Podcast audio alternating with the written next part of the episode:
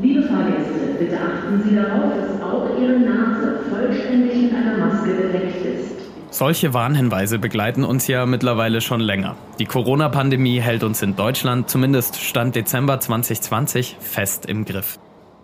Gleichzeitig erreichen uns immer wieder Bilder von Demonstrationen von sogenannten Querdenkern. Mit dabei sind Redner, die auf den Bühnen immer wieder Verschwörungstheorien verbreiten. Wie zum Beispiel, dass Corona nur so schlimm sei wie eine Grippe oder gar nicht existiert und so weiter. Solche Behauptungen lesen wir auch im Internet, auf Facebook und Co. Da bekommt man schon den Eindruck, dass Verschwörungstheorien gerade Hochkonjunktur haben und immer mehr an Einfluss gewinnen. Ist das wirklich so? Das ist ein Trugschluss. Es ist wirklich so, dass Verschwörungstheorien lange Zeit über Jahrhunderte hinweg noch viel populärer waren und viel ähm, weiter verbreitet waren, als sie das heutzutage sind.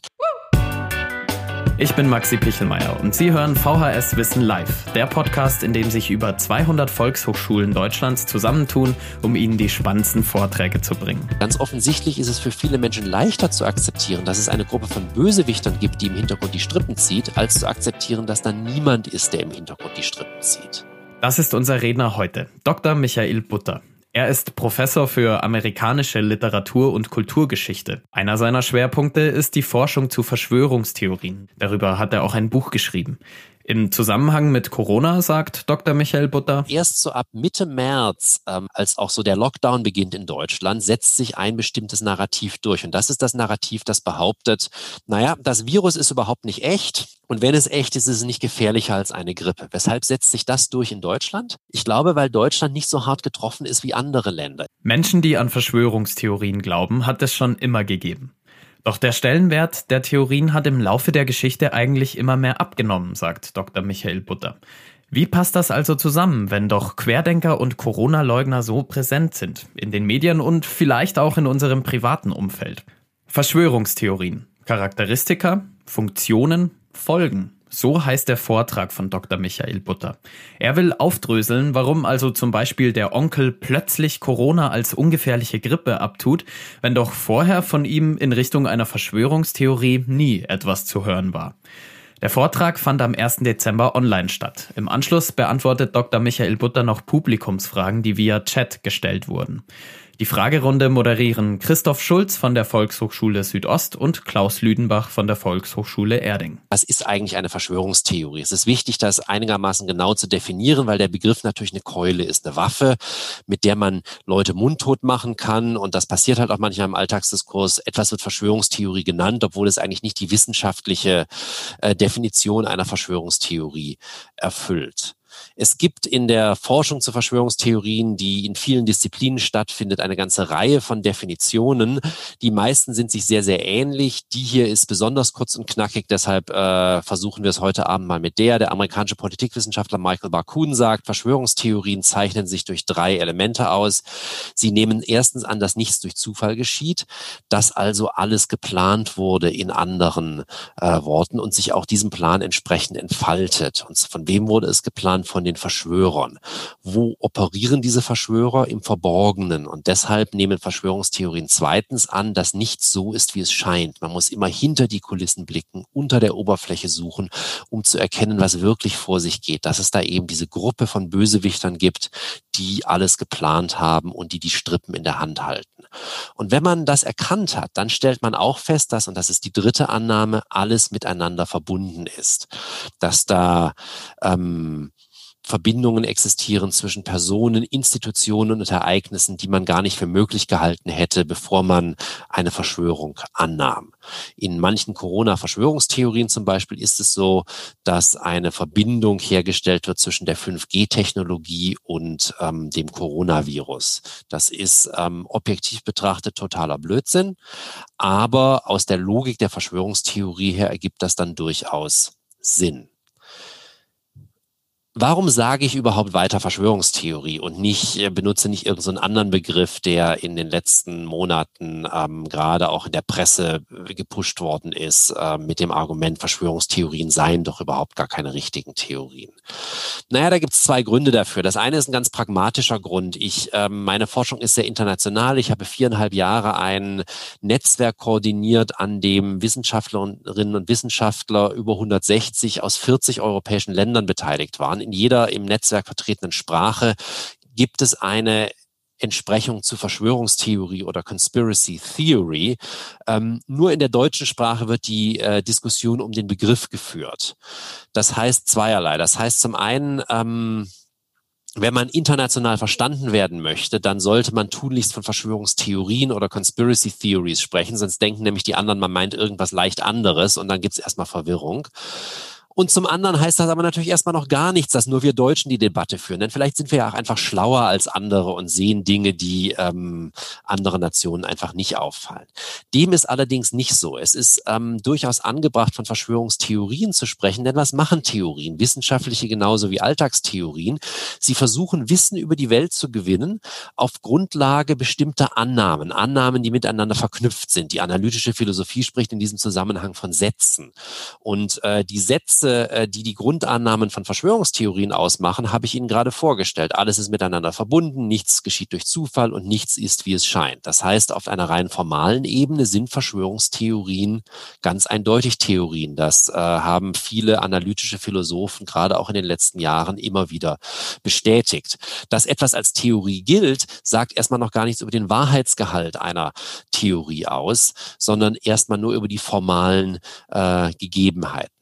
Jetzt wird oft eingewandt, naja, Verschwörungstheorien lassen sich nicht falsifizieren. Wissenschaftliche Theorien lassen sich äh, sehr wohl falsifizieren. Das stimmt so nicht.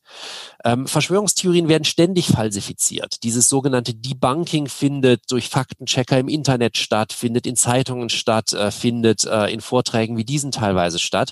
Das ist oft auch gar nicht so schwer. Das Problem ist, und da können wir später noch darüber diskutieren, warum das so ist, dass überzeugte Verschwörungstheoretiker äh, solche Falsifikationen, solches Debunking nicht akzeptieren, sondern sich danach noch mehr in ihre Theorien verbeißen. Aber auch das sagt erstmal nichts über die Theorien aus. Und ehrlich gesagt, es gibt jede Menge Wissenschaftler, die auch nicht akzeptieren, wenn jemand anders sagt, ich habe dich aber falsifiziert, jetzt ändere mal deine Position, sondern das geflissentlich ignorieren. Und schließlich, und das ist ein weiterer guter Grund von Verschwörungstheorien zu sprechen, man tut denen, die diese Theorien glauben und verbreiten, keinen Gefallen damit, wenn man sie anders nennt. Das ist so ein Argument, das oft kommt. Man wertet die auf. Das stimmt aber nicht. Die fühlen sich nicht aufgewertet. Ich kenne viele Verschwörungstheoretikerinnen und Theoretiker. Niemand von denen fühlt sich aufgewertet durch den Begriff. Ganz im Gegenteil. Es gibt eine Verschwörungstheorie über den Ursprung des Wortes Verschwörungstheorie. Also ursprünglich äh, kommt das aus dem Englischen und äh, entsteht in der zweiten Hälfte des 19. Jahrhunderts und wird in seiner modernen Bedeutung geprägt von Karl Popper in seinem Buch Die offene Gesellschaft und ihre Feinde nach dem Zweiten Weltkrieg. Da spricht Popper von der Verschwörungstheorie der Gesellschaft. Die Verschwörungstheoretiker jetzt aber behaupten, dass der Begriff erfunden wurde von der CIA in den 60er Jahren, um Kritik an der offiziellen Version des Kennedy-Attentats, der sogenannten Einzeltäter-These, der These, dass Lee Harvey Oswald alleine war, als er Kennedy erschossen hat, zu delegitimieren und zu disqualifizieren. Das heißt, die lehnen den Begriff so sehr ab, dass sie sogar eine Verschwörungstheorie haben, um den Begriff an sich zu erklären. Und insofern ähm, halten all diese Argumente gegen die Verwendung des Begriffes Verschwörungstheorie nicht stand. Warum die anderen Begriffe auch nicht besser sind, sondern eher schlechter sind, kann ich gerne in der Diskussion erklären. Aber ich rede deshalb weiter von Verschwörungstheorien. Warum glauben jetzt Menschen an Verschwörungstheorien? Da hilft uns die psychologische Forschung weiter, zumindest wenn es um die westliche Welt und die Gegenwart geht. Und da kann man sagen, Verschwörungstheorien sind attraktiv, weil sie Unsicherheit und Kontrollverlust lindern. Wir wissen aus einer ganzen Reihe von psychologischen Studien, dass es genau zwei Gruppen von Menschen gibt, die besonders empfänglich sind für Verschwörungstheorien in der westlichen Welt, in der Gegenwart. Das sind zum einen Menschen, die das Gefühl haben, einen Macht- und Kontrollverlust zu erleiden, die das Gefühl haben, sie haben keinen Einfluss mehr auf politische Entscheidungen, darauf, wie sich die Gesellschaft entwickelt, ihnen schwimmen die Fälle davon. Und die erklären sich das dann über Verschwörungstheorien. Und Menschen sind besonders empfänglich für Verschwörungstheorien, die Ambivalenz und Unsicherheit schlecht aushalten können, die Eindeutigkeit wollen. Das hat man sehr schön gesehen in der Corona-Krise. Eine Zeit der fundamentalen Unsicherheit für uns alle. Mittlerweile haben wir uns ein bisschen dran gewöhnt, aber denken Sie an die Zeit im März, April zurück, als niemand wusste, wie unser Leben morgen aussieht, in einer Woche aussieht, in einem Monat aussieht. Ähm, das war eine Situation, in der Verschwörungstheorien besonders attraktiv waren, weil sie Antworten geboten haben und Sicherheit, vermeintliche Sicherheit geschaffen haben. Denn während die äh, Wissenschaft damals fast täglich ihre Erkenntnisse ähm, verändert hat und ähm, neue Empfehlungen rausgegeben hat, Politiker darauf reagiert haben, die Medien das berichtet haben, waren die Verschwörungstheorien zu Corona, da sage ich abschließend dann noch was dazu, im Grunde seit Ende März in Deutschland extrem stabil. Die haben alle für sich in Anspruch genommen zu sagen, was da passiert, ist Lug und Trug. Eigentlich geht es um was ganz anderes, und zwar um das und das. Diejenigen stecken dahinter und da soll es hinführen. Und das bietet vielen Menschen Sicherheit. Ganz offensichtlich ist es für viele Menschen leichter zu akzeptieren, dass es eine Gruppe von Bösewichtern gibt, die im Hintergrund die Strippen zieht, als zu akzeptieren, dass da niemand ist, der im Hintergrund die Strippen zieht. Und das macht zu einem großen Teil die Attraktivität von Verschwörungstheorien aus. Ein weiterer Aspekt, der da ins Spiel kommt, und das gilt nicht nur für Verschwörungstheorien, sondern auch für andere äh, Erzählungen, ist, dass Verschwörungstheorien eine klassische Sündenbockfunktion erfüllen. Sie identifizieren Schuldige. Es geht nicht um abstrakte Prozesse wie die Globalisierung, die man nicht festmachen kann, sondern man kann wirklich mit dem Finger auf Menschen zeigen und sagen, die stecken dahinter, die sind dran schuld. Und das ist attraktiv. Denn ähm, zum einen entlastet das einen selbst. Wenn andere dran schuld sind, dann hat man selbst keinerlei Verantwortung. Man muss sich auch keine, äh, keine Sorgen machen. Und es führt dazu, dass Verschwörungstheorien bei allem Pessimismus einen gewissen Optimismus bedingen. Das mag überraschen, denn Verschwörungstheorien klingen ja erstmal extrem pessimistisch. Dieses Weltbild ist doch sehr düster. Da gibt es dunkle Kräfte, die alles geplant haben und die Strippen in der Hand halten. Aber wenn es nicht abstrakte Prozesse sind, die daran schuld sind, dass es einem schlecht geht, dass es dem Land schlecht geht, der Welt schlecht geht, sondern wenn es eine kleine Gruppe von Menschen ist, die dafür die Verantwortung trägt, dann kann man diese Menschen, egal wie mächtig sie auch sein mögen, entlarven und zumindest potenziell auch besiegen. Man kann also dann eine andere Situation wiederherstellen. Und insofern ist es für Verschwörungstheorien immer fünf vor zwölf und es ist aber nie ähm, eine Minute nach zwölf. Es ist immer noch Zeit, etwas zu tun. Und das ginge nicht, wenn es nicht um Menschen ginge, sondern wenn man es mit etwas zu tun hat wie einem Virus, ähm, der ähm, mit einem Virus, der ähm, nicht von Menschen gemacht wurde, den man nicht wirklich kontrollieren kann, dann ist es einfach so, dass ähm, es viel, viel schwerer ist, damit umzugehen, als wenn da angeblich Menschen dahinter stecken. Eine letzte Funktion, die Verschwörungstheorien erfüllen, ist, dass sie es denjenigen, die an sie glauben, erlauben, sich aus der Masse herauszuheben. Denn ähm, es ist nicht normal, an Verschwörungstheorien zu glauben in der heutigen Zeit. Es war früher mal normal, da komme ich dann noch drauf. Aber, ähm, und wenn man das tut, dann ist es so, dass äh, man für sich in Anspruch nimmt, dass man etwas verstanden hat, was andere nicht verstanden haben. Man gehört zu einer kleinen Elite, die begriffen hat, dass die Dinge nicht so sind, wie sie scheinen, sondern da etwas ganz anderes vor sich geht. Ähm, und das bedeutet dann, dass ähm, es so ist, dass ähm, das bedeutet dann, dass ähm, dass man zu einer kleinen Gruppe Auserwählter gehört. Man gehört zu denjenigen, die begriffen haben, was passiert. Und die anderen sind quasi Schlafschafe, die blind durchs Leben laufen, die die Augen nicht geöffnet haben, wohingegen man für sich in Anspruch nehmen kann, dass man wirklich äh, verstanden hat, was los ist. Warum verbreiten jetzt Menschen Verschwörungstheorien? Da gibt es eine Reihe von Gründen dafür. Ein Grund dafür ist folgendes. Die Menschen glauben das wirklich. Die überbreiten Verschwörungstheorien aus Überzeugung. Die denken, dass sie der Wahrheit ans Licht verhelfen, wenn sie das machen. Das ist der entscheidende Unterschied zwischen Verschwörungstheorien und Fake News. Fake News nimmt man immer an, die werden verbreitet, weil ähm, Menschen ähm, das nicht glauben, weil sie dann, die wissen, das ist falsch, die wollen damit irgendwelche anderen dunklen Ziele zu erreichen, indem sie die anderen Menschen belügen. Bei Verschwörungstheoretikern ist es so, die allermeisten von denen denken, dass sie der Wahrheit ans Licht verhelfen. Die sagen das, ähm, weil sie denken, sie erweisen der Menschheit einen Dienst. Das heißt jetzt aber natürlich nicht, dass es nicht Verschwörungstheoretiker gibt, die ähm, äh, das aus anderen Motiven tun, zum Beispiel aus politischem Kalkül. Denken Sie an jemanden wie Viktor Orban. Das ist jemand, der ähm, Verschwörungstheorien verbreitet, der ungarische Premierminister, um damit ähm, politische Ziele zu erreichen. Wir wissen, dass Berater von Viktor Orban die Verschwörungstheorie um den großen Austausch gezielt erfunden haben, um damit äh, ähm, George Soros ähm, als Sündenbock darstellen zu können und damit in der ungarischen Gesellschaft gewisse Ziele zu erreichen.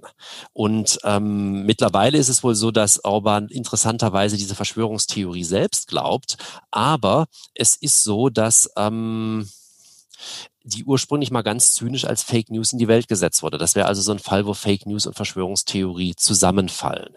Ein ganz anderer äh, Fall wäre zum Beispiel jemand wie Alex Jones. Das ist, wenn wir vielleicht mal ähm, Donald Trump außen vor lassen, der erfolgreichste Verschwörungstheoretiker der USA. Das ist jemand, der Verschwörungstheorien verbreitet äh, aus ökonomischem Interesse. Der glaubt auch viele Verschwörungstheorien, aber er macht mit Verschwörungstheorien Geld. Der hat ein viele Mitarbeiter umfassendes und viele Millionen im Jahr umsetzendes Imperium aufgebaut auf der Grundlage von Verschwörungstheorien. Wie macht er das? Der verkauft ihnen nicht ähm, die Theorien, die kriegen Sie umsonst in seiner Radiosendung, die Sie sich auch im Internet anschauen können, sondern der ähm, macht das so, dass er ihnen die Gegenmittel, die angeblichen Gegenmittel gegen die Verschwörungs, ähm, ähm, gegen die Verschwörung, die da angeblich abläuft, verkauft. Also der erzählt ihnen dann zum Beispiel erst im ersten Teil seiner Sendung, die Regierung mischt Stoffe ins Wasser, dass sie nicht mehr klar denken können. Und dann kommt der Werbeblock und dann hält er so eine äh, Fläschchen mit Pillen äh, in die Kamera, wo drauf steht Brain Force Plus. Das sind dann also so Medikamente, die ihnen angeblich helfen, diese fatalen Effekte auszugleichen, die dieses vergiftete Wasser hat. Und das kostet 50 Dollar die Monatsdosis. Da ist nichts drin, was ihnen hilft. Da ist aber auch nicht wirklich was drin, was ihnen schadet. Sie haben nur eine Menge Geld gezahlt dafür dafür. Und so macht Alex Jones ähm, Knete.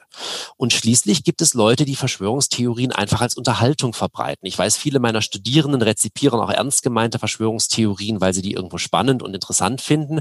Und im Bereich der Fiktion geben wir uns ja alle gerne mal der Illusion hin, dass die Illuminaten die Welt regieren, dass äh, wir lesen Dan Brown Romane und äh, amerikanische Fernsehserien arbeiten exzessiv mit Verschwörungsplots, weil die es erlauben, die Handlung immer weiter zu entwickeln, immer in eine neue Richtung zu treiben, immer eine neue Ebene zu enthüllen. Und äh, Verschwörungstheorien sind große Unterhaltung. Es gibt also verschiedene Gründe, weshalb Menschen das verbreiten.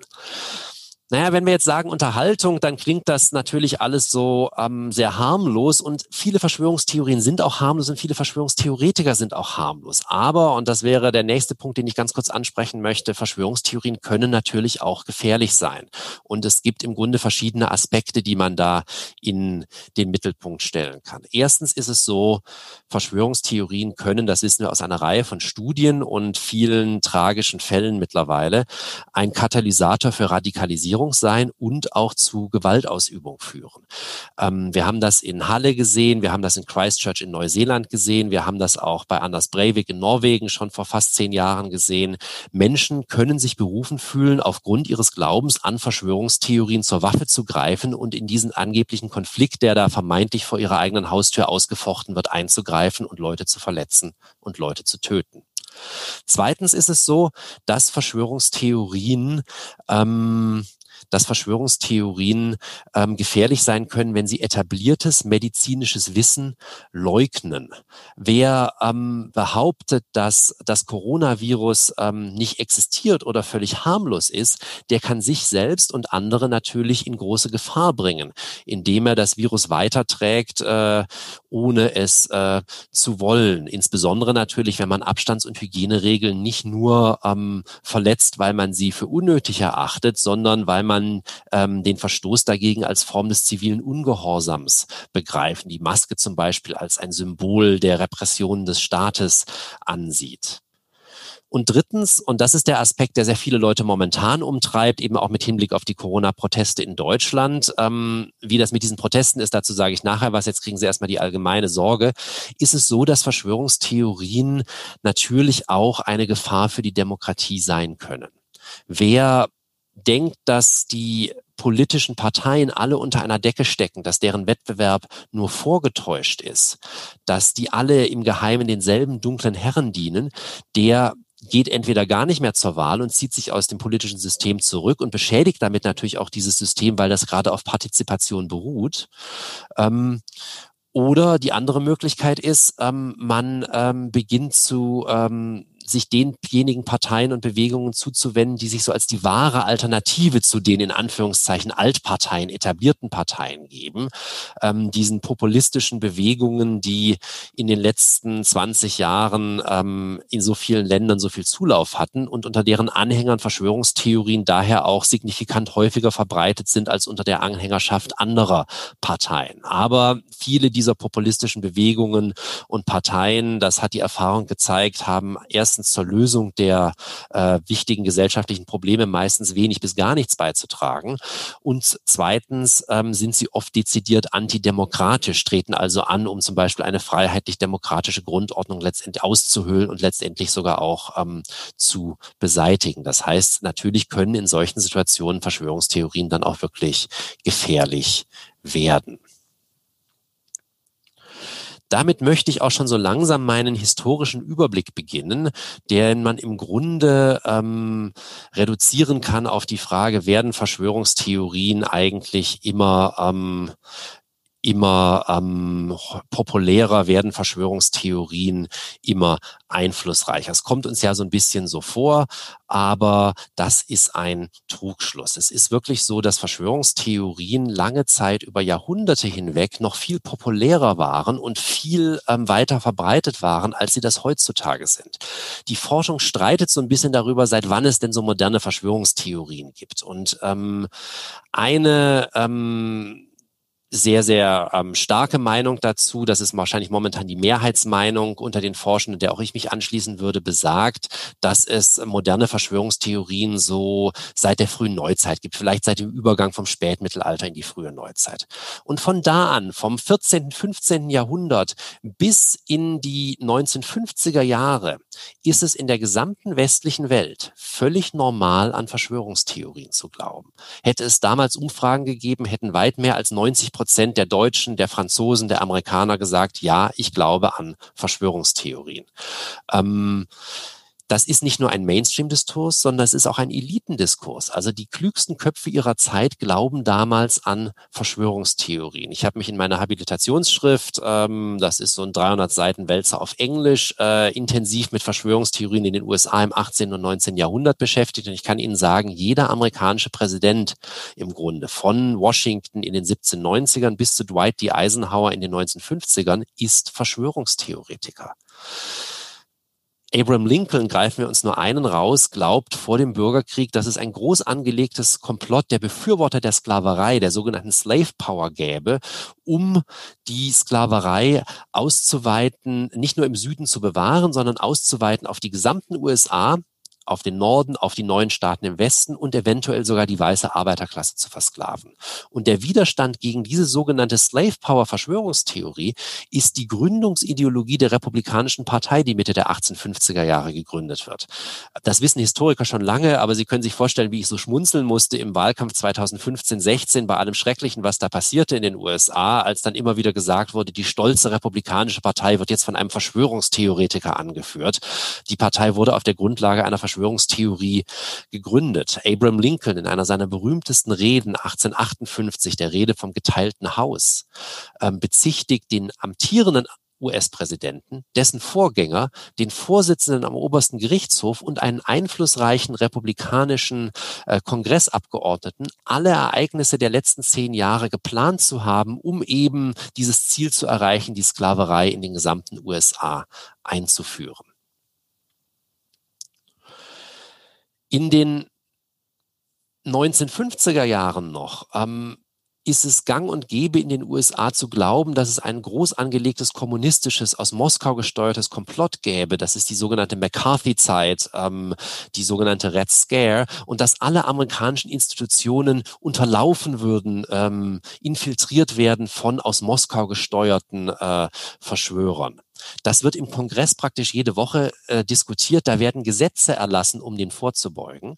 Aber dann setzt ein Prozess ein, den kann ich hier nicht skizzieren, weil der ist zu kompliziert, der aber ähm, in der gesamten westlichen Welt stattgefunden haben muss und der letztendlich daraus besteht, dass ähm, Wissen der Gesellschaftswissenschaften, dass alternative Erklärungsmodelle zu diesen verschwörungstheoretischen ähm, bietet, ins ähm, gesellschaftliche Bewusstsein eindringt, also Wissen popularisiert wird. Und das führt dazu, dass Verschwörungstheorien relativ schnell innerhalb von 10, 15 Jahren stigmatisiert werden, aus der Mitte der Gesellschaft an die Ränder der Gesellschaft wandern und es eben nicht mehr der offizielle politische Diskurs ist, der wissenschaftliche Diskurs ist, der journalistische Diskurs ist, der Verschwörungstheorien verbreitet, sondern dass so ein Gegendiskurs wird. Verschwörungstheorien werden nicht komplett unpopulär, ähm, aber ähm, sie wandern doch eher in so Subkulturen ab. Was mit Verschwörungstheorien passiert, ist im Grunde was, was wir ähm, ähm, was so ähnlich wie mit Aberglauben oder Glauben an Magie. Das glauben schon noch ziemlich viele Menschen, wenn auch lange nicht mehr die Mehrheit, aber die sagen das nicht mehr offen, sondern nur noch, wenn sie unter ihresgleichen sind, weil Verschwörungstheorien von offiziell akzeptiertem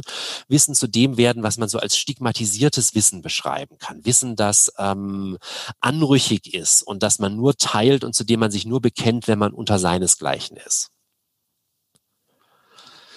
Und diese Subkulturen, in denen Verschwörungstheorien weiter ähm, zirkulieren, die ähm, sind relativ hermetisch abgeschlossen und relativ unsichtbar. Und das ändert sich erst mit dem Internet. Und daher kommt so die Idee, dass ähm, das Internet zu einem sprunghaften Anstieg von Verschwörungstheorien führt, weil aus diesen Subkulturen auf einmal Gegenöffentlichkeiten werden, die sichtbar sind, die beobachtbar sind, die relativ leicht zugänglich sind.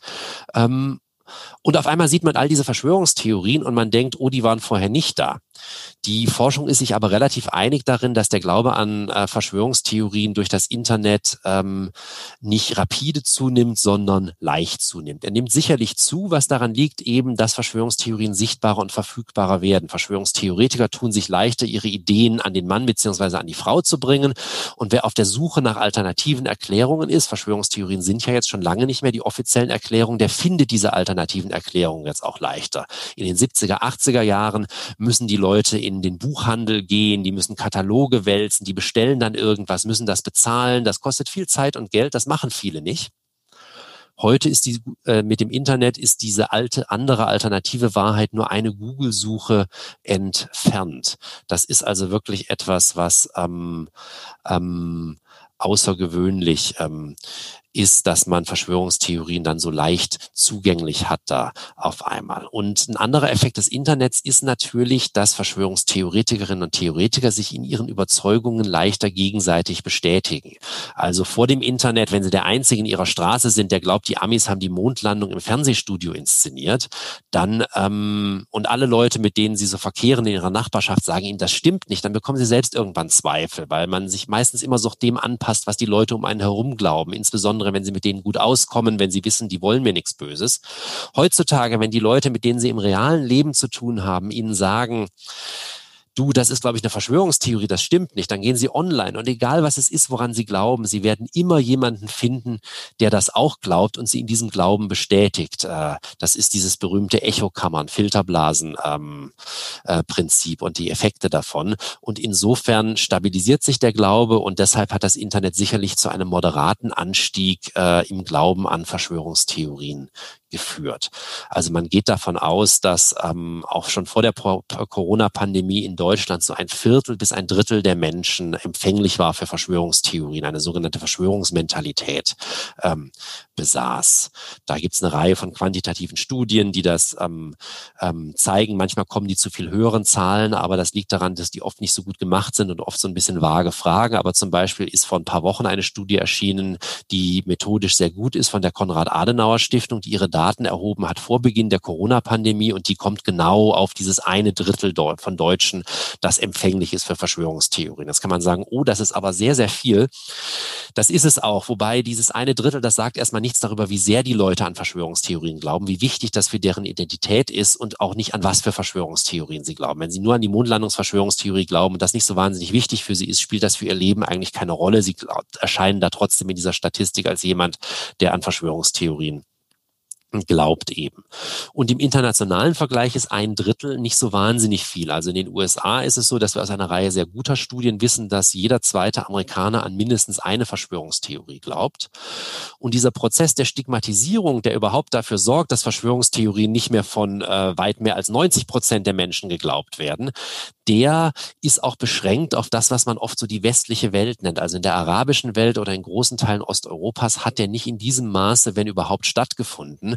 Ähm, wenn Sie irgendwann mal in der arabischen Welt sind ähm, und sei es nur am Flughafen, weil Sie umsteigen, äh, gehen Sie in die Flughafenbuchhandlung und suchen Sie nach einer Ausgabe der Protokolle der Weisen von Zion, diesem fürchterlichen antisemitischen verschwörungstheoretischen Text. Sie werden eine Ausgabe finden, weil das da offiziell akzeptiertes Wissen ist, dass also also millionenfach aufgelegt wird jedes Jahr und entsprechend verbreitet wird. Da haben Verschwörungstheorien also noch einen ganz anderen Status.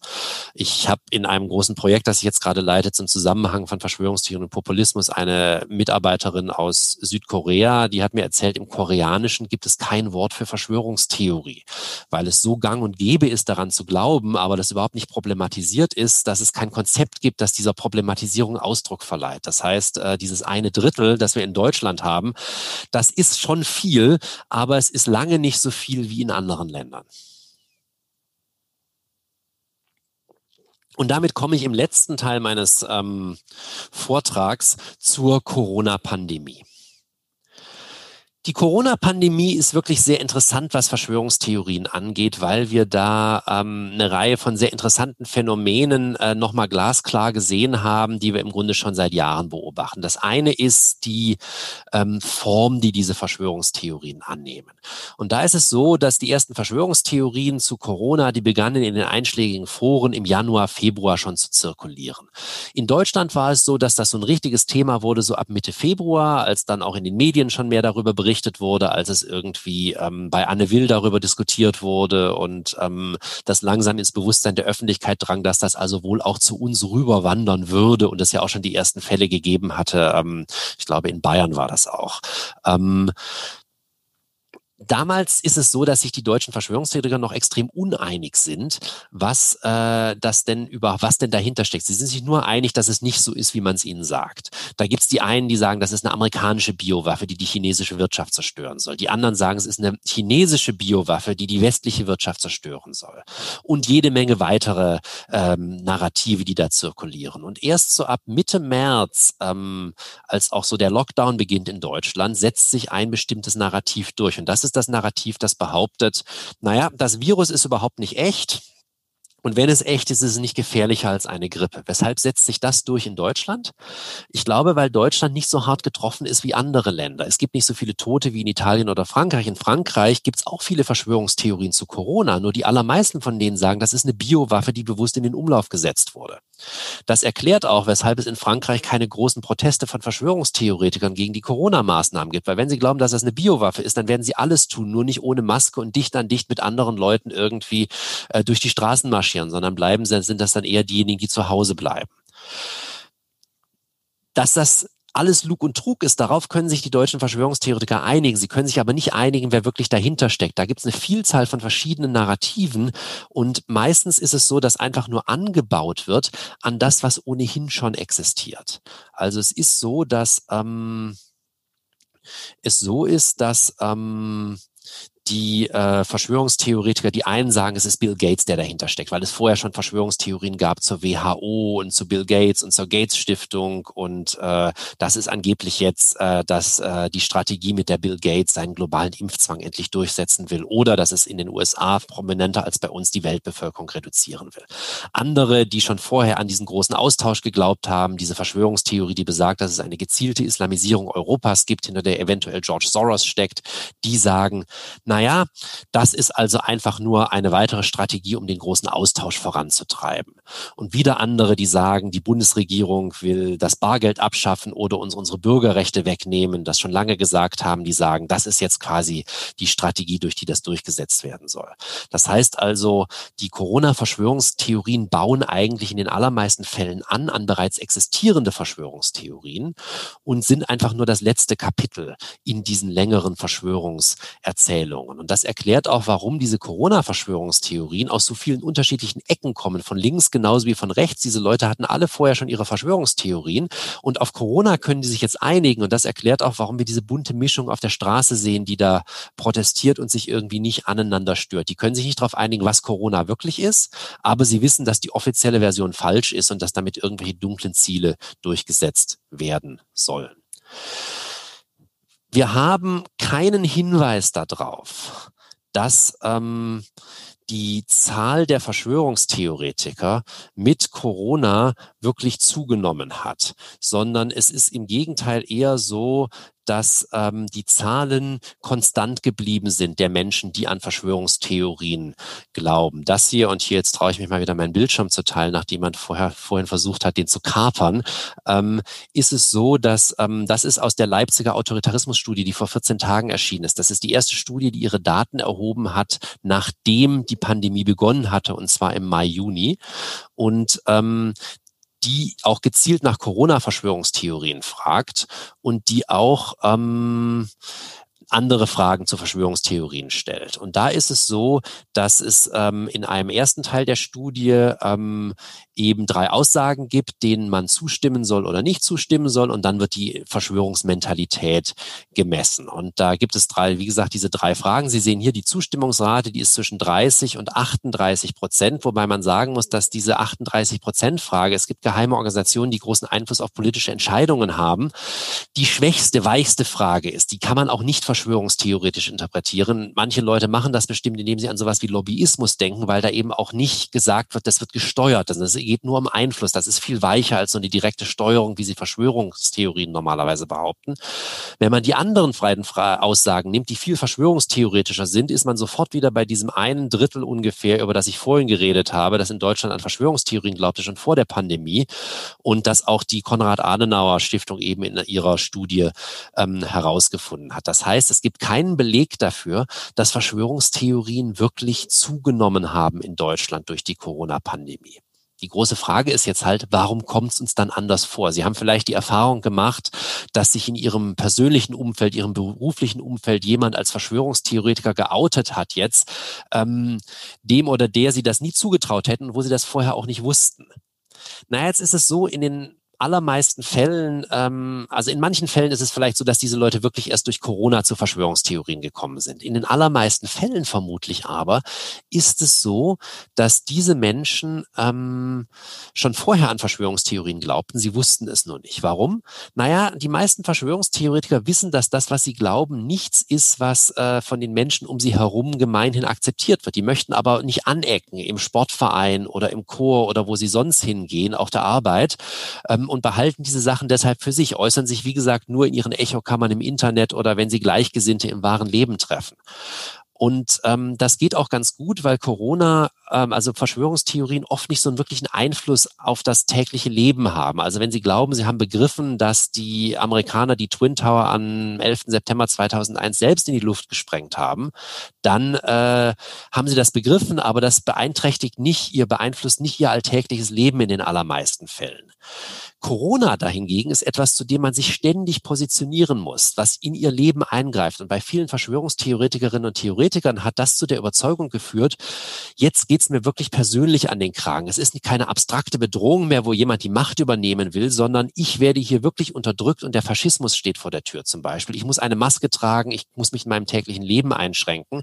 Und das hat dazu geführt, dass die Leute so emotionalisiert und auch mobilisiert geworden sind.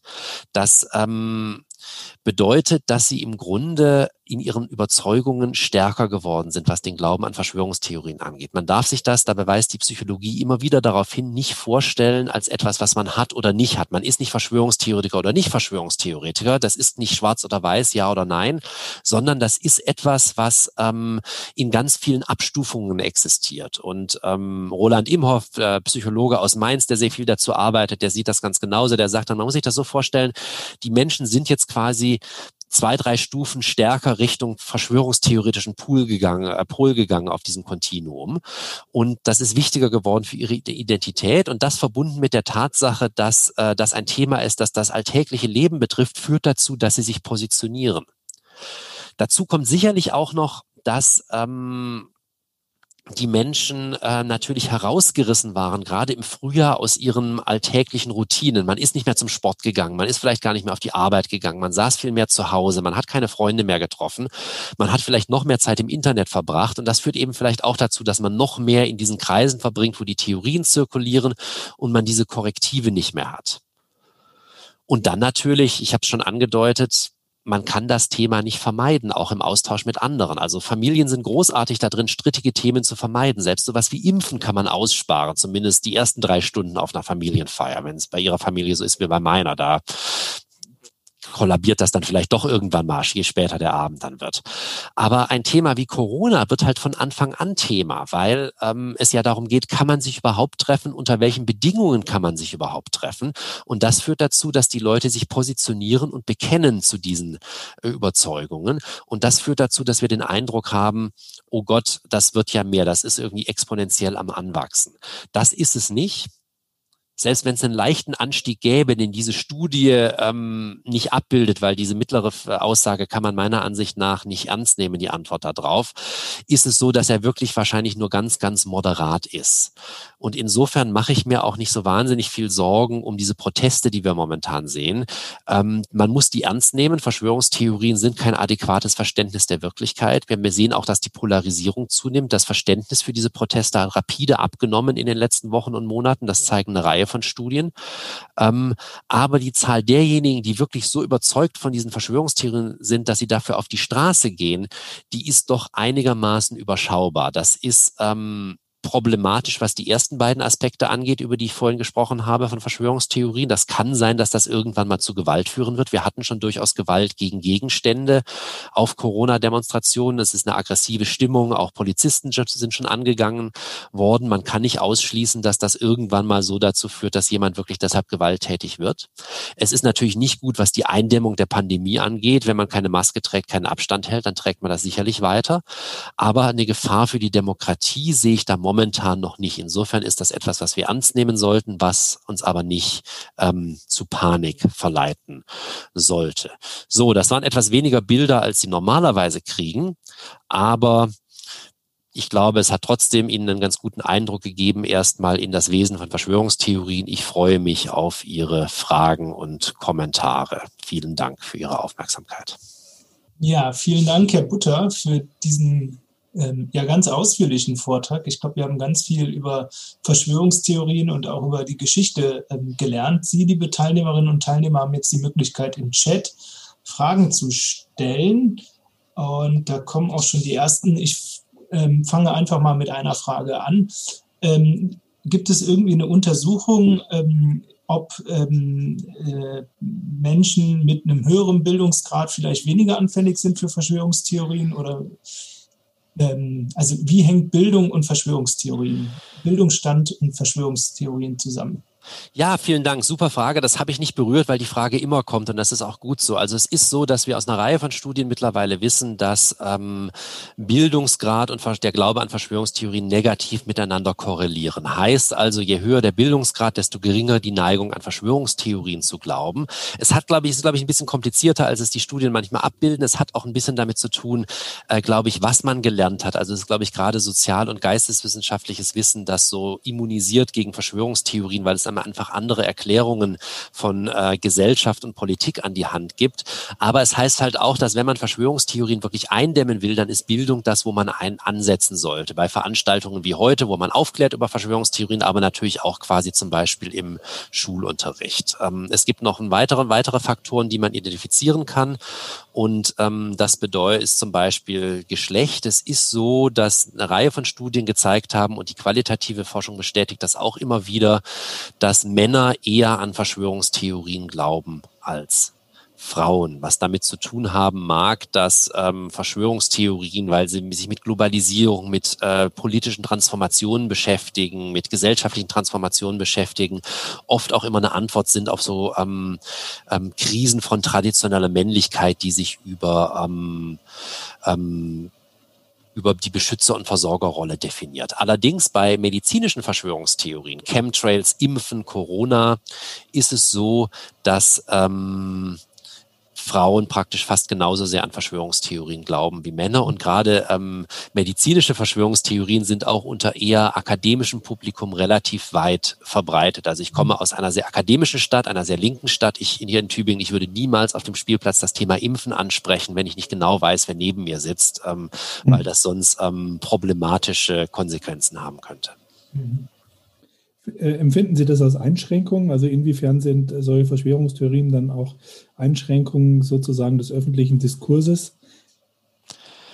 Ja, ich weiß gar nicht, ob man das als Einschränkung ähm, bezeichnen kann. Ich glaube, es ist eher so, dass es ja auch einen ganz, ganz großen öffentlichen Diskurs gibt über Verschwörungstheorien. Also ich würde eher sagen, das ist so eine Art Diskursgenerator gewesen in den letzten Jahren. Lange Zeit hat man es ignoriert und mittlerweile gibt es ja einen ganz großen Teil des öffentlichen Diskurses, der sich mit Verschwörungstheorien ähm, auseinandersetzt. Im Grunde in so einer Art Spiegelbild zu dem, was bei den Verschwörungstheoretikern passiert. Wir haben im Grunde so die traditionelle Öffentlichkeit, in der wir uns heute ähm, bewegen, wo ähm, Verschwörungstheorien sehr kritisch gesehen werden, wo man einen Diskurs führt, wie wir ihn heute führen, eben auch über was das Wesen der Verschwörungstheorie, die problematischen Auswirkungen, die sie haben können.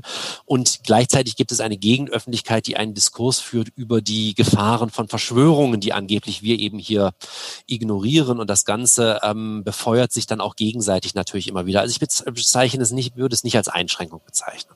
Okay. Ähm, äh, Elsa fragt, was muss eine Verschwörungstheorie als stigmatisiertes Wissen heute leisten, um zu offiziellem äh, Wissen zu werden? Ist das überhaupt möglich oder ausgeschlossen? Also ich glaube, um zu offiziellem Wissen zu werden, das ist eher ausgeschlossen. Was wir manchmal eher haben, ist, dass etwas eigentlich Verschwörungstheorie heißen sollte, aber am Anfang nicht als Verschwörungstheorie erscheint, weil diejenigen, die sehr mächtig sind, es verbreiten. Äh, klassisches Beispiel, die Argumentation der Regierung Bush vor der Invasion des Irak 2003. Also sowohl die Behauptung, es gäbe da Massenvernichtungswaffen, mit denen geplant wäre, Europa anzugreifen, als auch die Behauptung, es gäbe eine geheime Kooperation zwischen Saddam Hussein und Osama bin Laden hatten, waren Verschwörungstheorien nach allen Definitionen, die man da anlegen kann. Das wurde aber nicht Verschwörungstheorie genannt eine lange Zeit, sondern auch von den liberalen Medien in den USA als offizielles Wissen äh, präsentiert. Ähm, was dazu dann natürlich geführt hat, dass es erstmal eine breite Unterstützung auch für diesen Krieg gab. Und erst im Nachhinein hat man stattgefunden, dass das im Grunde eine verschwörungstheoretische Argumentation war, die da aus Teilen der Bush-Regierung kam, um diese Invasion zu, delegitim äh, zu legitimieren. Also es ist eher andersrum, dass also etwas eine Zeit lang akzeptiert ist und dann zur Verschwörungstheorie wird. Andersrum ist es wirklich eher selten, weil das könnte ja nur funktionieren, wenn die Verschwörungstheorie sich im Nachhinein als wahr herausstellt. Das, ähm, und es gibt natürlich historische Verschwörungen, nur ist es in den den allermeisten Fällen jetzt nicht so, dass es diese Verschwörungstheorien gibt, die als Verschwörungstheorie verschrien sind und sich dann als, ähm, als wahr rausstellen. Also das andersrum passiert das daher eher selten. Eine Frage von K. Tars. Ähm, sind Religionen Verschwörungstheorien? Ich würde es vielleicht ein bisschen weicher formulieren. Gibt es denn Religionen, die Elemente von Verschwörungstheorien haben? Ja, das ist auch eine schöne Frage, die auch immer wieder kommt. Ähm, die klassische These von Karl Popper ist ja, Verschwörungstheorien entstehen im 18. Jahrhundert als Antwort auf die Entzauberung der Welt. Die Menschen glauben nicht mehr, dass Gott alle Strippen in der Hand hält und es diesen einen göttlichen Plan gibt, ähm, sondern ähm, ähm, das glaubt man nicht mehr so und aber man möchte dieses Erzählmuster eigentlich beibehalten und Verschwörungstheorien erfüllen deshalb ein, Sinndefizit an die Stelle Gottes treten die Verschwörer, die halten jetzt alle Strippen in der Hand. Das wäre quasi so die erste ähm, ähm, der Dimension des Verhältnisses Verschwörungstheorien als Religion oder als Religionsersatz. Wir wissen, dass das nicht die ganze Wahrheit ist, weil es natürlich so ist, dass es auch Religionen gibt, ähm, die ähm, sehr gut kompatibel sind mit Verschwörungstheorien, sowohl in der frühen Neuzeit, im Zeitalter der Konfessionskriege, wo die andere Seite immer mit dem ähm, Antichristen in Verbindung gebracht wird als dem großen Strippenzieher, als auch in der Gegenwart. Islamistische Milieus, äh, evangelikale Milieus in den USA, überall sind Verschwörungstheorien Verschwörungstheorien äh, sehr weit verbreitet. Ich würde jetzt allerdings nicht so weit gehen zu sagen, dass Religion per se verschwörungstheoretisch ist. Es gibt manche Religionen, die haben eine recht hohe Affinität dazu. Also ich habe mich sehr intensiv beschäftigt mit den Puritanern. Das sind diese radikalen Protestanten, die im 17. Jahrhundert in die USA auswandern und die wirklich denken, sie sind Teil eines kosmischen Kampfes zwischen Gott und dem Teufel, wo all ihre Feinde unter einer Decke stecken. Das ist also schon so eine Variante, die sehr nah ist an der Verschwörungstheorie. Aber die meisten Religionen Religionen, christlichen Religionen auch nehmen, nehmen ja heutzutage auch nicht mehr an, dass wirklich alles geplant wurde und alles auf das eine Ziel hinläuft, sondern geben ja durchaus auch den Menschen Handlungsmacht. Und insofern sind die nicht unbedingt verschwörungstheoretisch, auch wenn natürlich die Idee, es gibt den einen, der alles geplant hat, dann doch sehr ähm, konspirationistisch klingt. Ist ein sehr komplexes Verhältnis. Ja, wir haben sehr viele äh, Fragen, die sich auch darum drehen, wie kann man mit Verschwörungstheoretikern umgehen, äh, was ist eine adäquate Umgehens Umgangsweise, äh, wie kann man vielleicht auch äh, versuchen, auf einen, äh, auf einen ja, argumentativen äh, ähm, Auseinandersetzung, nenne ich es mal so, äh, äh, zu kommen sozusagen und äh, dort ähm, auch äh, zu Ergebnissen zu kommen. Da haben wir wirklich sehr, sehr viele Fragen. Es geht vom familiären Umfeld bis hin sozusagen, Sie haben es gerade gesagt, auf dem Spielplatz würden Sie sich zurückhalten. Ähm, das ist, Zurückhaltung ist ja nicht immer die richtige mhm. Variante. Man muss ja vielleicht doch auch mal dagegenhalten, in Anführungsstrichen. Was können Sie da den, den Zuschauern vielleicht auf dem Weg mitgeben? Also es kommt immer darauf an, wie sehr die Person, um die es geht, wirklich schon an diese Theorien glaubt. Ähm, wir wissen, dass also bei Menschen, die damit in Berührung gekommen sind, die eine gewisse Sympathie dafür empfinden, die das vielleicht teilen auf Facebook und sagen, das könnte ich mir schon gut vorstellen, da kann doch was dran sein, da kommt man mit den Fakten sehr gut weiter. Da kann man sagen, du, ich glaube, das ist eine Verschwörungstheorie. Ich glaube, ähm, dass das nicht stimmt und zwar, dass es eher so oder so ist. Das ist aber etwas, was überhaupt nichts hilft, ähm, wenn es um Menschen geht, die äh, schon vollkommen überzeugt sind von diesen Theorien. Da gibt es empirische Studien, die zeigen, dass solche Menschen noch mehr an ihre Verschwörungstheorien glauben, nachdem man sie mit schlüssigen Gegenbeweisen konfrontiert hat. Also wenn Sie die Leute da rausholen wollen, dann sollten Sie besser gar nichts sagen, als zu sagen, das ist eine Verschwörungstheorie, das stimmt doch alles nicht. Da müsste man anders rangehen. Und das geht eigentlich nur, wenn man ein einigermaßen persönliches Verhältnis zu ähm, diesen Menschen hat. Ähm, und zwar müsste man da Folgendes machen. Man müsste sagen, ich möchte verstehen, warum du das glaubst. Also Offenheit, Dialogbereitschaft zeigen. Warum vertraust du diesen Quellen, aber nicht anderen Quellen? Wieso fällst du das für überzeugend, aber das, was ich gerade gesagt habe, was der da sagt, nicht für überzeugend? Ähm, und ähm, warum ist das, was du gerade gesagt hast, wie passt das zu dem, was du gestern gesagt hast? Ist da nicht irgendwie ein Widerstand? Also die Idee wäre, dass äh, man dann zum Beispiel ähm, dadurch einen Reflexionsprozess ausläuft, dass die Leute beginnen, ihre eigenen Ansichten zu hinterfragen. Und das ist eigentlich das Einzige, was sie da rausholen kann. Also die ähm, äh, Frankfurter Allgemeine Sonntagszeitung hatte vor ein paar Jahren mal eine schöne Reportage über einen Mann, der das sehr gut gemacht hat, als seine Frau da reingerutscht ist. Das ist aber halt ein sehr langwieriger Prozess, das ist ein sehr anstrengender Prozess, das ist vielleicht auch was, was man nicht immer machen will, je nachdem, woran die Leute glauben. Ähm, also wenn jemand ganz wüste antisemitische Verschwörungstheorien ähm, verbreitet, dann äh, möchte man vielleicht sagen, Moment mal, das ist Antisemitismus und du verschiebst da die Grenzen des Sagbaren, das möchte ich nicht in meinem Haus oder an meinem Esstisch und möchte nicht sagen, warum glaubst du denn, dass die Juden dahinter stecken? Also da verstehe ich auch jeden, der da nicht die Geduld aufbringt. Am allerbesten aber funktioniert das sogenannte Pre-Bunking, also Leute im Vorhinein aufzuklären über die Argumente bestimmter Verschwörungstheorien und die ähm, Rhetorik und dies, das Funktionieren von Verschwörungstheorien im Allgemeinen. Da gibt es Studien, die zeigen, ähm, dass es ähm, dazu führt, dass Menschen, mit denen man das macht, dann also ähm, signifikant weniger an Verschwörungstheorien glauben als äh, die, bei denen das äh, nicht passiert. Ich werde mal ganz kurz hier einen ähm, Link aufrufen, den ich ohnehin teilen wollte. Das ist, glaube ich, jetzt der beste Moment dafür. Und zwar ist es so, dass dieses Netzwerk, in dem ich war, ähm, also ähm, ja auch Empfehlungen entwickelt hat, also wie man damit umgeht. Und wir haben zum Beispiel auf 15 Seiten zusammengefasst, jetzt habe ich es, glaube ich, gerade geschickt an alle, auf 15 Seiten zusammengefasst, alles, was die Forschung weiß über Verschwörungstheorien, inklusive eben auch Anweisungen, Empfehlungen, wie man mit Verschwörungsgläubigen umgeht, gibt es auf der Website in, ich glaube, mittlerweile sieben oder acht Sprachen, also auch ähm, auf Türkisch oder ähm, auf Italienisch und in solchen Sprachen, ist, glaube ich, ganz hilfreich. Es gibt auf dieser Seite auch ähm, das äh, Verschwörungstheorie Theorie-Handbuch von Stephen Lewandowski. Das ist der, der, weltweit führende Forscher, was so das Debunking angeht, wo er auch nochmal ausführlicher zusammenfasst, ähm, wie sollte man mit solchen Leuten reden, wenn ich irgendwie sagen will, das stimmt nicht, es ist anders, wie sollte ich das Argument aufbauen, wie viel sollte ich sagen zu dem, was falsch ist, wann sollte ich das einbauen. Ähm, das ist, glaube ich, so ganz praktisch und wirklich so auch ganz, ähm, ganz hilfreich. Nicole Ney fragt, welche Verschwörungstheorien sind denn wahr geworden? Also gibt es irgendwie Verschwörungstheorien, was man mal gedacht hatte, es wäre eine Verschwörungstheorie und am Ende war es tatsächlich ähm, so. Ich habe lange in Italien gelebt. Mhm. Da ähm, gibt es natürlich, wenn man sich die italienische Politik anguckt, äh, traut man da tatsächlich manchmal ähm, zu, dass, das, dass da ein Plan hintersteckt und ähm, genau.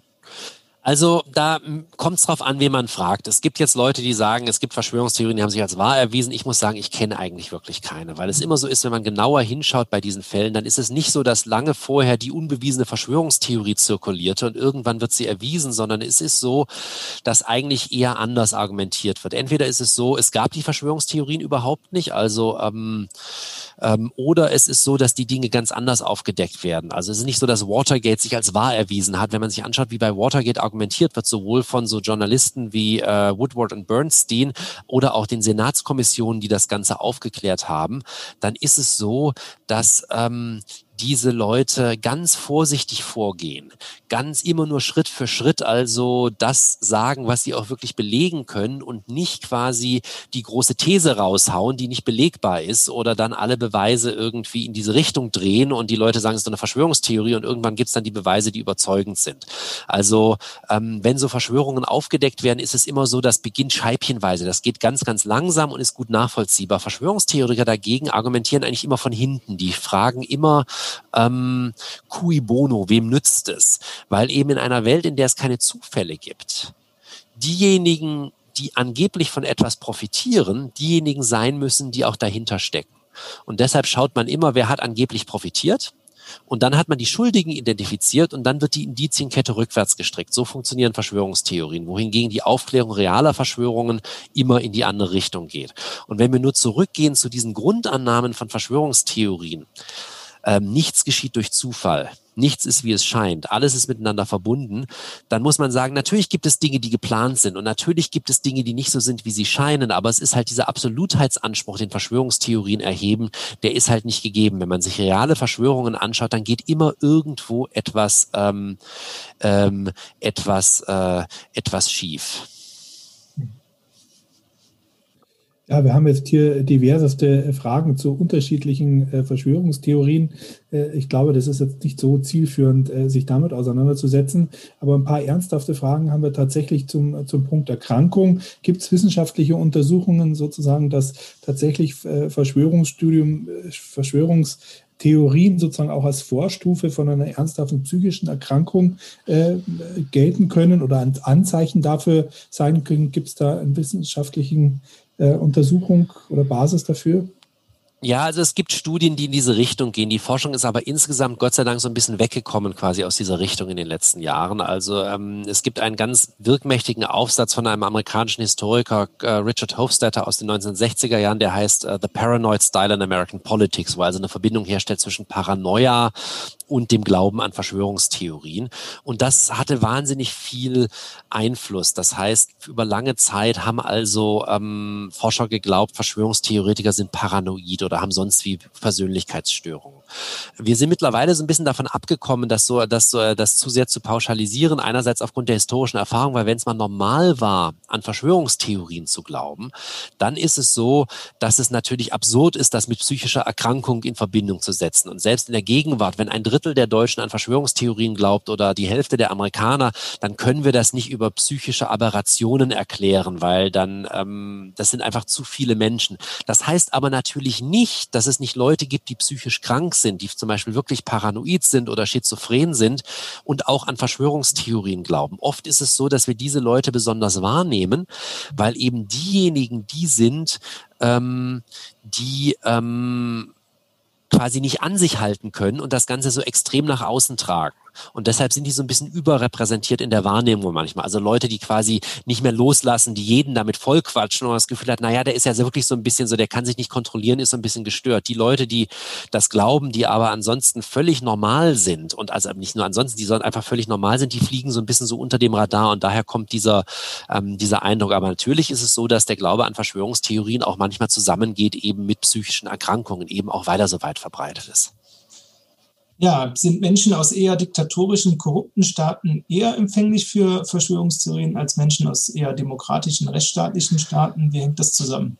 Also das hängt, äh, da, da, ja, das könnte man so sagen, aber das hängt damit zusammen, also quasi mit, mit größeren Prozessen. Und zwar mit das, damit, dass dieser Prozess der Stigmatisierung von Verschwörungstheorien vor allem eben stattgefunden hat in äh, ähm, in Ländern, die äh, sich dann eben auch entwickelt haben in die Richtung von ähm, demokratischen Ländern. Ähm, also wenn wir die USA schauen oder große Teile Europas anschauen, wohingegen, wenn wir also in ähm, andere Teile der Welt schauen, ähm, Richtung äh, Osteuropa, Russland, Türkei gehen, aber auch in die arabische Welt, ähm, wir dann eben ähm, Länder haben, wo dieser Stigmatisierungsprozess nicht stattgefunden hat ähm, und gleichzeitig wir eben auch andere ähm, Regierungsformen haben. Aber ich glaube nicht, dass es da eine ursächliche Verbindung gibt. Das ist quasi eher so ein Zufall, ähm, mhm. weshalb das so ist. Und wir haben natürlich auch ganz viele demokratische Staaten, wo Verschwörungstheorien sehr weit ähm, verbreitet sind. Also zum Beispiel in Südkorea ist es so, dass ähm, Verschwörungstheorien wirklich extrem weit verbreitet sind. Taiwan ist ja auch ein ähm, demokratisches Land. Ich habe einen Kollegen, der in Taiwan arbeitet und der sagt, in Taiwan Verschwörungstheorien sind überall. Jeder glaubt das irgendwie. Und selbst die USA schauen sich die USA an mit 50 Prozent der Amerikaner, die an Verschwörungstheorien glauben. Das ist schon ziemlich viel. Also ähm, es gibt das, aber das ist, glaube ich, wirklich eher so ein bisschen, also die Ursachen sind so tief, dass man sie ähm, heute Abend nicht ausgraben kann, wenn es da überhaupt eine Verbindung gibt. Mhm. Ja, gibt es äh, eine Art äh, Übersicht oder äh, Medien, die Sie, die Sie empfehlen können, sozusagen, die so gängige Verschwörungstheorien entlarvt und ähm, transparent macht? Gibt es da ja, es gibt so ein paar so ganz gute Sachen. Also ich meine, es ist so, dass der, der Faktenfinder der Tagesschau ist oft ganz gut für so aktuelle Verschwörungstheorien. Es gibt eine ganz tolle österreichische, ja, Mimikama, Mimikama wäre eine österreichische Seite, die sehr gut ist. Korrektiv wird gerade im Chat eingebildet. Also da gibt's einiges oder auch so auf der Seite von Julia Silberberger, die den goldenen Aluhut verleiht. Äh, jedes Jahr da in Berlin gibt's also auch so ein Debunking. Es ist wirklich so, es gibt mittlerweile wirklich eine, so eine, eine Reihe von sehr, sehr guten Seiten. Ähm, auf der ähm, Seite von dem äh, Netzwerk conspiracytheories.eu, EU, wo ich vorhin den Link rumgeschickt äh, habe, da gibt es also auch durchaus ähm, Links zu ähm, Materialien, also auch für Lehrerinnen und Lehrer zum Beispiel, die, was man im Unterricht verwenden kann und aber auch natürlich zu Seiten, die so ein bisschen Debunking betreiben. Wir haben selbst, ich habe das mit Studierenden gemacht, Lehramtsstudierenden haben wir so einen Internet-Verschwörungstheorie-Film zu 9-11, die Loose Change-Filme mal zwei Passagen quasi Sekunde für Sekunde auseinandergenommen, um zu zeigen, wie die Argumentation funktioniert, damit man das auch übertragen kann. Ähm, und ähm, also es ist Gott sei Dank mittlerweile einiges da draußen. Es ist so ein bisschen äh, verteilt. Auch die Bundeszentrale, die Landeszentralen für politische Bildung haben mittlerweile viel, viel Material. Es ist so viel, dass es eigentlich unmöglich ist, wenn man das nicht hauptberuflich macht, das zu sammeln an einem Ort. Das wäre mal eine total sinnvolle Sache, ähm, äh, wenn man so eine Seite hätte in Deutschland, wo all diese Dinge ständig aktualisiert werden. Da bräuchte man quasi jemand auf einer vollen Stelle dazu und ähm, die hat irgendwie niemand. Ja, es äh, kommen nach wie vor äh, viele Fragen rein. Wir bitten schon jetzt gleich um Entschuldigung sozusagen, dass wir nicht alle Fragen äh, mit aufnehmen können und versuchen uns auf die wesentlichen äh, Punkte zu, zu konzentrieren. Ähm, hier war eine Frage jetzt vielleicht doch nochmal gezielt nach zum Beispiel Quanon. Gibt es äh, aus Ihrer Sicht äh, tatsächlich Organisationen, äh, Verschwörungstheoretiker, die jetzt mal unabhängig vom amerikanischen Präsidenten tatsächlich äh, eine massive Gefährdung ähm, des demokratischen Systems darstellen? Ähm, also QAnon glaube ich nicht, weil QAnon wird schon sehr übertrieben. Also wenn man sich die Zahlen aus den USA anschaut, ist es so, fünf bis sieben Prozent der Amerikaner in diesen Umfragen ähm, bekennen sich zu QAnon. Da kann man sagen, das ist in absoluten Zahlen sehr, sehr viel, aber drei Prozent der Amerikaner glauben auch, dass also Echsen, außerirdische Echsen in Menschenform die Welt regieren. Das ist relativ marginal. Und es ist immer die Frage, wenn jemand sowas ankreuzt in so einem Fragebogen, was das dann wirklich bedeutet. Also wie wichtig das wirklich für die Menschen ist. Das ist schon relativ klein. Und in Deutschland Deutschland ist das garantiert weniger als ein Prozent der Bevölkerung, das an QAnon-Verschwörungstheorien ähm, Theorien glaubt. Also ähm, das Spiegelcover von vor ein paar Wochen, der gefährlichste Kult der Welt, das kann ich so nicht, ähm, das kann ich so nicht unterschreiben.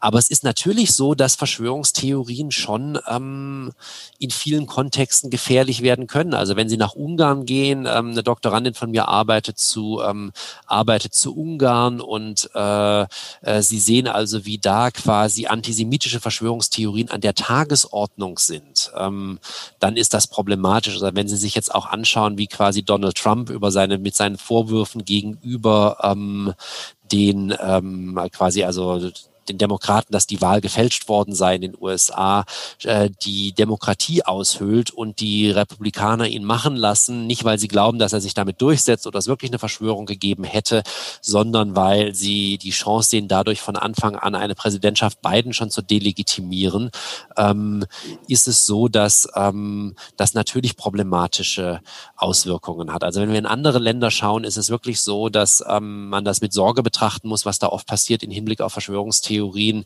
Ähm, in Deutschland muss man das auch ernst nehmen, aber da ist es wirklich so, wir leben wirklich noch auf einer Insel der Seligen und es ist, glaube ich, deshalb auch wichtig, ähm, dass man äh, Maßnahmen ergreift gegen Verschwörungstheorien, eben auch in Bildung investiert, ähm, damit das so bleibt, damit das also nicht weiter zunimmt mit der Zeit, sondern eher weniger wird. Mhm. Welche Rolle spielen denn die Medien bei der Verbreitung von äh, Verschwörungstheorien? Sind wir da auch in Deutschland, gibt es ja aus meiner Sicht schon einen ziemlichen Konsens, dass man ähm, dagegen ähm, steuert, aber in anderen Ländern sicherlich nicht. Ne? Ja, genau. Also in anderen Ländern, ich meine, wenn Sie in die USA gehen, also bei Fox News oder One American News Network, werden diese Dinge natürlich extrem verbreitet. Eine Seite wie Breitbart hat viel mehr Zugriff als bei uns die einschlägigen Seiten, also im Internet und entsprechend ähm, spielt das da auch eine Rolle. In Deutschland gibt es doch einen sehr, sehr breiten Konsens, also sowohl was die öffentlich-rechtlichen als auch die ähm, etablierten Privatmedien angeht, wie man über Verschwörungstheorien äh, berichten sollte. Das ist auch besser geworden in den letzten Jahren. Also gerade jetzt in der letzten Zeit ist mir so ein bisschen viel ähm, Alarmismus ähm, Alarmismus im Spiel ähm, gewesen manchmal, was so die Berichte über die Corona-Proteste angeht. Aber insgesamt ist es äh, so, dass es nicht mehr diese Bildergalerien auf Spiegel Online gibt, wo man sich durch die zehn aufregendsten Verschwörungstheorien durchklicken kann, äh, sondern es ist also sehr viel auch aufgeklärt worden.